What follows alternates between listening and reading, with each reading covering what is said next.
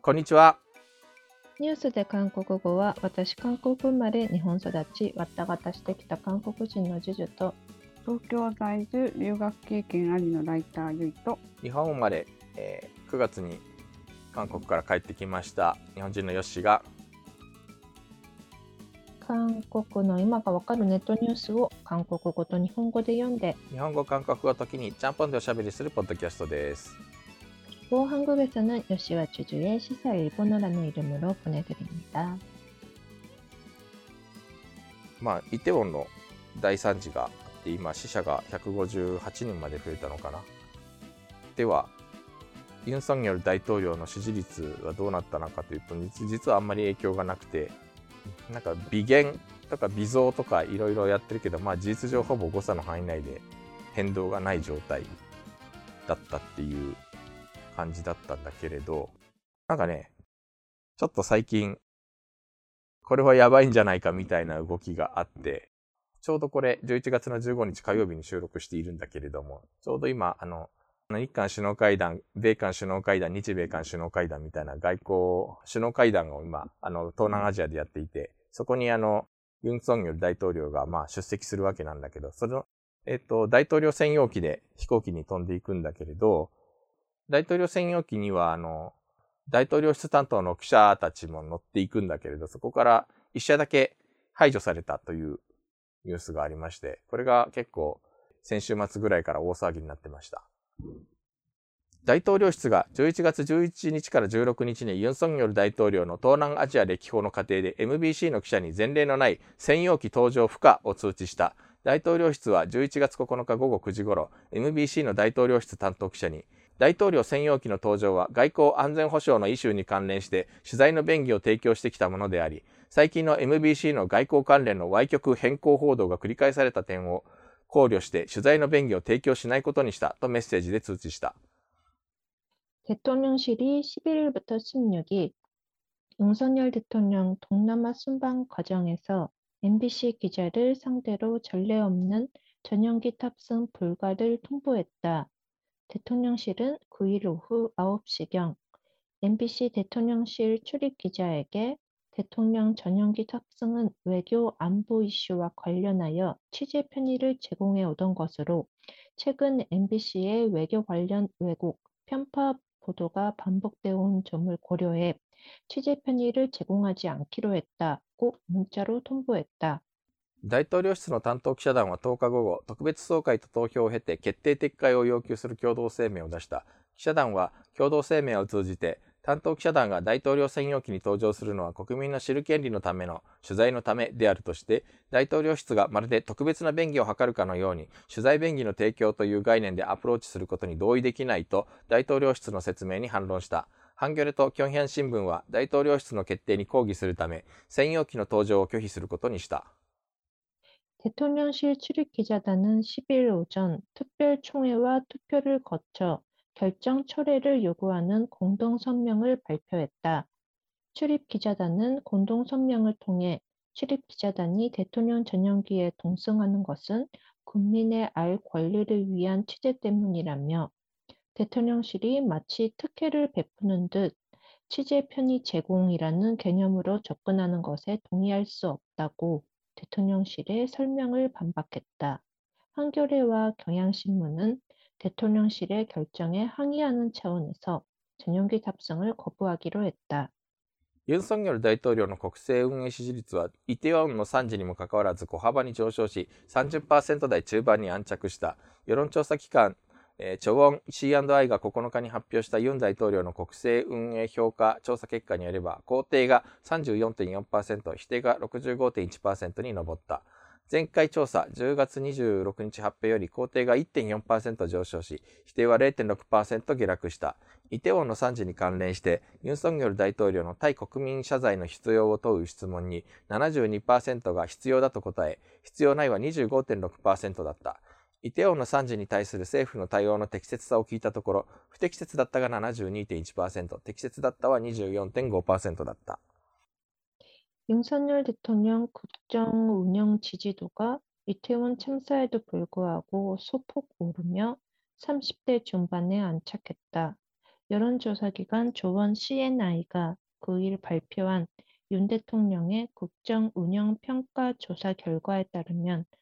긍정이 34.4%,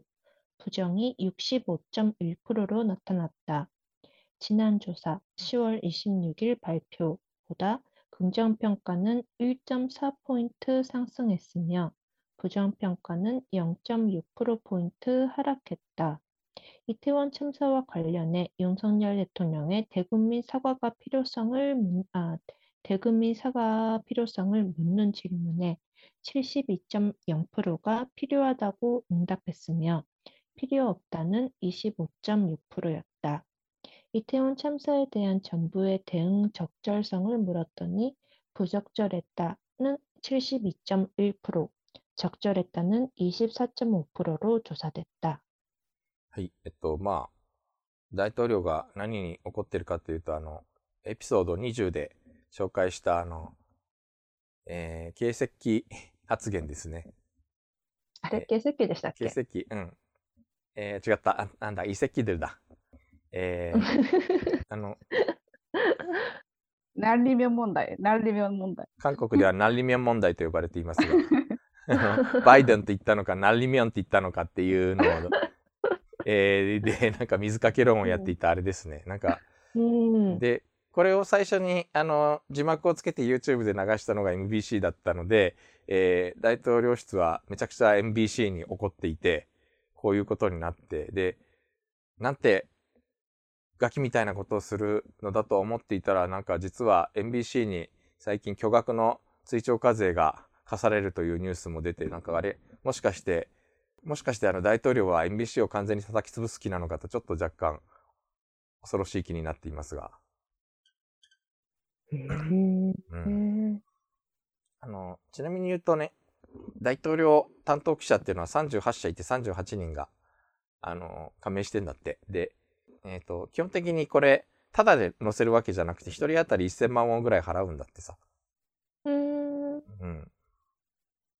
で日本もですかね。いや日本はよくわからない。韓国ではそうなっているらしい、うん、でただこれあの乗らないと相当大変でお金の問題よりも大統領の外交日程についていくのが大変。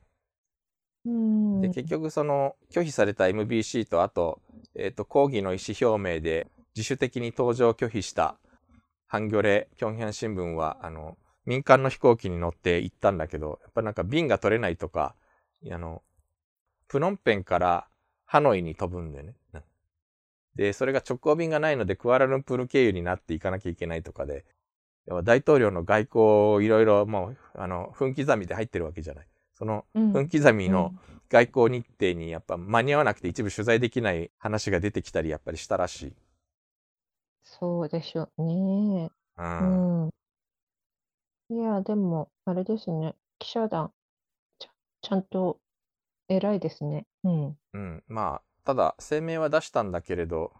じゃあ俺は乗らないぞと言ったのは、やっぱりそういう2社だけだったという話ですね。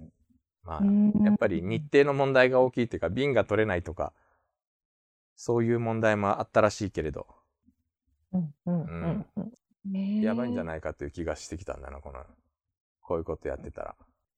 うん、ね、本当に。い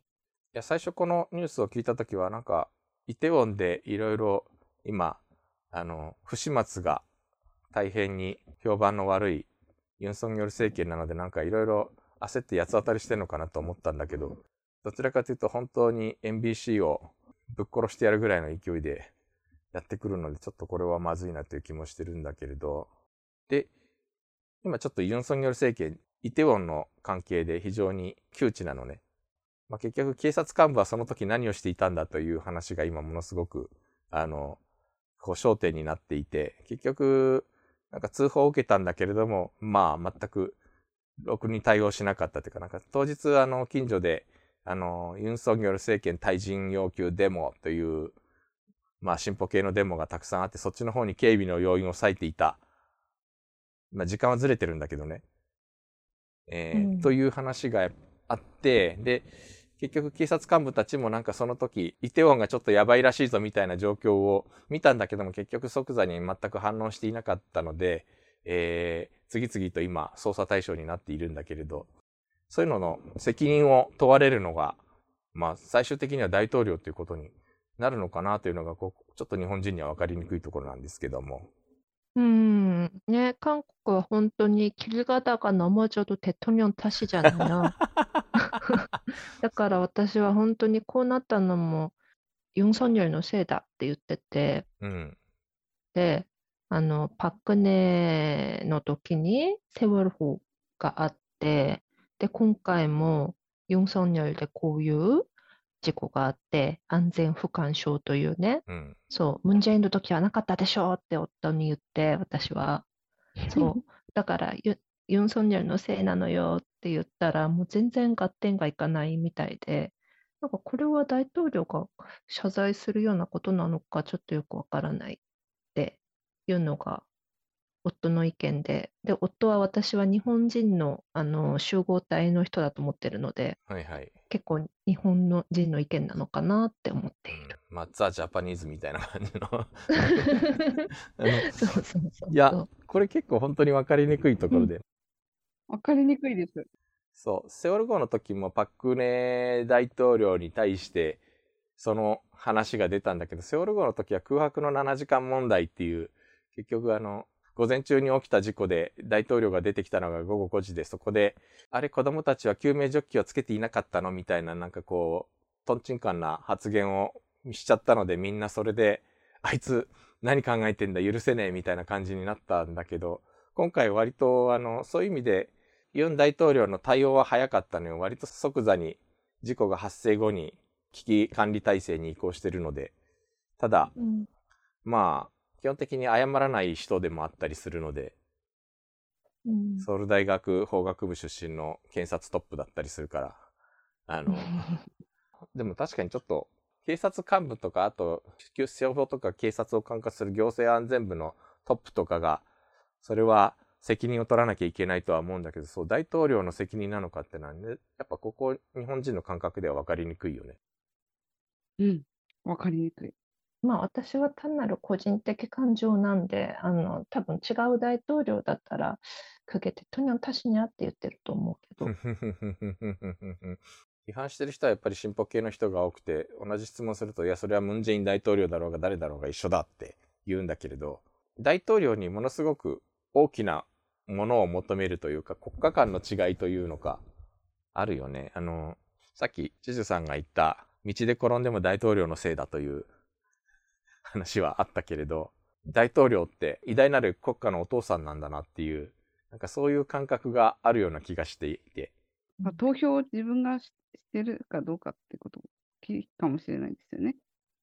自分たちが選んだ、まあ自分たちがまあ選んだというかまあ直接投票で選んだあの国家のトップだからっていうことなのかな。そこの感覚は、やっぱり日本人と、ちょっと、なんかやっぱ間接、直接の体感の差みたいなのはあるかもしれないですよね。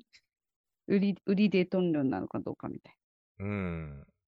とある韓国人からはなんかこう日本の自然災害の影響を指摘されたこともあるけれど、あの、うんつまり日本ってこの間の3.11もそうだったけれど、ある日突然大災害が起きてそれはもうなんか行政の責任とかで発生が防げるものでも何でもないじゃない。だから仕方ない、なるようにしかならないんだみたいな諦めみたいなのがなんか日本人の中にはあって、あるんじゃないかというのが、韓国、あの、日本駐在経験のある韓国、とある韓国の人の意見。ああと、それに備えてますよね、日本人は。昨日も地震があったと思うんですけど、子供とかも保育園で、今日地震があってさ、とか言って、みんなで机の下に隠れたんだとか言って、そういう、なんていうか、あの、台風とかも前からすごいアナウンスするし、やっぱり渋谷の、やっぱり雑踏だって、やっぱりハロウィンの週間前ぐらいからさ、その、そういう安全面に関するアナウンスが流れるとか、なんか、あ、まあちょっとその大統領の話とは話違いますけど、安全確保にお金をかけないというか、なんかそういうところを軽視する風潮があるっていうみたいなことは、まあ、韓国でもだいぶ指摘されてた話ではあるけれど、そういう意味で、あの、行政の責任というか、これは防げたんじゃないかみたいなところは、限定的に捉えるのが日本の感覚なのかなというのはなんかね。なんか日本は割とそのコロナのこととかでも、やっぱ感染が増えると、みんな、ま、感自発的に外出規制したりしたじゃないですか。で、人流が減ったりとかしたことがあったりとか、なんか、外出を控えてくださいっていうアナウンスも効果あった時もあると思うけど、自分で、あ、こ今すごい流行ってるから、あんま出かけない方がいいなみたいな、自己規制みたいなのをする人たちが多いと思うんですよね。なんか、自分で、例えばその、防災グッズとかも日々用意したりとか、なんか、ちょっとそのメンタリティの違いみたいなのが大きいような気が。なんか、お上がどうこう言おうが自分はこうしますみたいな。あんま、花からあんまり政府とかに期待してないんじゃないかなっていう。期待の大きさの違いはあるね。そうそうそう。なんかやっぱり期待してると、やっぱシルバーもあの失望、うんがっかりさせられた時の、あいつのせいだみたいになっちゃうことって多いと思うんです。そもそもあんまりみんなもう、神に期待してないというか。だからそれがさっきヨッシーさんが言っていた、その駐在員の人が指摘していた、ね、自然災害が多い日本の、なんかもうどうしようもないみたいな、うん、そういうマインドにつながるのかな。まあ、掛け合わせられてかもしれない。その自然災害もあるし、お上もしそんなに信用できるし、みたいな。まあ逆にじゃあうん韓国人がお上を信用してるかって言うと全然そんなことはない気がするんだね、けどね、そんなことはなでも期。待はしてますよね。やっぱり最初、その、ん最初の任期のと、任期の最初はやっぱり支持率も高いし、で、だんだんだんだんこう支持率が下がるっていうのはもう毎回恒例みたいな感じだから。やっぱり国のありようが変わるからね、大統領で。まあ本当に進歩と保守で政権交代をして、ガラッとやっぱりいろんなところが変わったもんね。まあその結果がこの30%ぐ、だいたい支持30%、不支持60%ぐらいの今、そこら辺で不人気ながら安定しているとも言えるわけなんだけれ不ど。人気ながら安定。歴代大統領と比べてどうですかね？不利ですよね、めっちゃ。この数字ってだから、ナムヒョン大統領のあの数字とほぼ一緒なのよ、うん政権初期。なるほど、うん。なるほど。ムン・ジェイン政政権の時はもうちょっと、ムン・ジェインはすごい高かった、高かった最ですね初から。うん。ムンジェイン大統領は、あの、ソトンハンダっていう国民の声を聞いていますアピールはすごくうまかった。それを、そこはうんユン・ソンニョル大統領も結構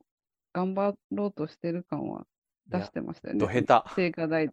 あ、でも聖火台出ますア絡まピールとか。絡まってると思う。ああ、だからそこをやってるつもりが絡まってる。青瓦台運営、まあ、青瓦台の開放はまあ、なんか割と、個人的には面白いと思っていいことだと思ったけれど、あの、それよりもなんか本当に広報体制が本当にひどくて、ムンジェイン政権の名物だったクンミン・チョンワン、あの、青瓦台のホームページに誰でもお願い事項をこう書き込めて、それが賛同が20万人に達すると政府の誰かが必ず答弁するっていうやつ。あれもユン・ソンニョル政権のえ誕生と同時になくなって、でなんだ。で、なんかそれに代わって、あの、なんか国民の要望で、あの、必要なものを取り組みますみたいなことでやりましょうと言って、10個ぐらい課題を選んだんだけど、結局それも今、ストップしたまま何も進んでいない。うん。あとまあ、大統領室の広報で出てくる写真とか、とにかく何から何までひどい。そうなんですね。うん、あの、毎回話題になったのが大統領が仕事してるポーズの、えっと、写真をアップしたりするじゃない。あの、パソコンの前に向かっていますとか、あのうんうん、書類を読んでいますとか、その書類が真っ白だったり、パソコンの画面が真っ白だったりするんで、お前なんか仕事してるんかと言ってツッコミが入るとか、脇が甘い。そういう感じなので、まあ、あの、ちょっと、だから、非常にいろんなところで前途多難だなというか、予想通りではあるんだけれど、うん。うん。まあ、ただ、ね、あの、パックヌ政権も、セウォル号の事故が、弾劾の、まあ、直接のきっかけになったとは言えないけれど、やっぱり導火線の役割を果たしたような気はするので、まあ、後々こういう話がどう影響してくるかな、みたいなところはあるね。うん。ね。そうそう。ね、前も話しましたけどね、なんか有名なチョンジェギが、あの、ユン・ソンニョル大統領はもうすぐ滅亡すると予言しているっていうね、話があるそうなんでね。そう、占いが大きな力を持ってくる。まあ、結局えーあの、まあ、うん結局、パククネ政権が倒れたのも、なんか、えー新興宗教の娘がみたいなところだったからね。ね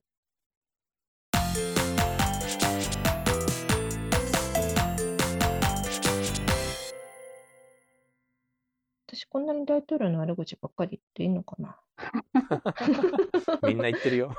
まあいいや。今日読んだ記事のスクリプトや詳しい説明はニュースで韓国語のブログに掲載しています。 Twitter、Facebook ページ、Instagram、YouTube チャンネルなどなどやっておりますので、ぜひ皆さんフォローの方よろしくお願いいたします。はい、それでは오늘은이만마치겠습니다 さよなら。 안녕히 계세요.